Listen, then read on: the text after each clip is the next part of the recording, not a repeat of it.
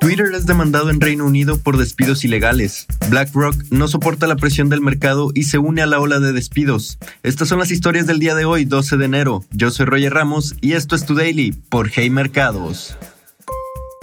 Twitter está envuelto en un problema más. Decenas de ex empleados de Twitter en Reino Unido están demandando a la empresa, alegando que su despido fue ilegal y que no se cumplieron los términos de indemnización, la demanda presentada en Londres acusa a la compañía de Elon Musk de trato ilegal, injusto y completamente inaceptable, y un proceso de despido falso.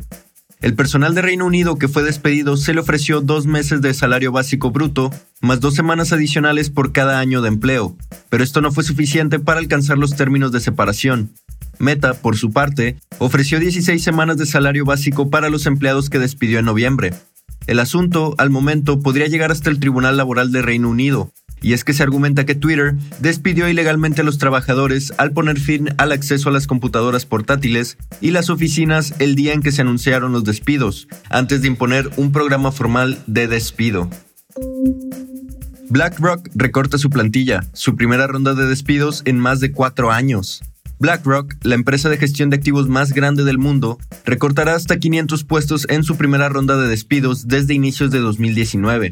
Aunque la reducción de su plantilla representa menos del 3% de su fuerza laboral global, de 19.900 personas, la empresa busca una reestructura que le ayude a sobrellevar las severas caídas del mercado del año pasado, las cuales afectaron fuertemente los ingresos y los activos bajo administración, al parecer, esta es una decisión que BlackRock ha meditado desde hace unos meses, pues desde octubre pasado se les dijo a los gerentes que hicieran una lista de los empleados que podrían ser despedidos.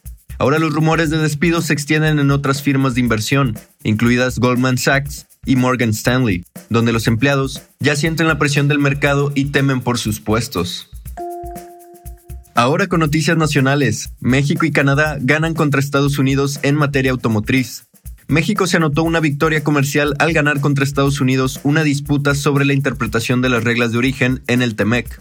Según el informe final de la controversia comercial, iniciada en agosto de 2021, la metodología utilizada por Estados Unidos para determinar el contenido regional en autos y autopartes incumple con el tratado. Por su parte, la Secretaría de Economía informó que en los próximos días se iniciará un proceso de diálogo y cooperación con sus socios comerciales para la atención del informe final. Y así en solo unos minutos ya sabes lo que está pasando el día de hoy. Te espero aquí mañana en tu daily por Hey Mercados.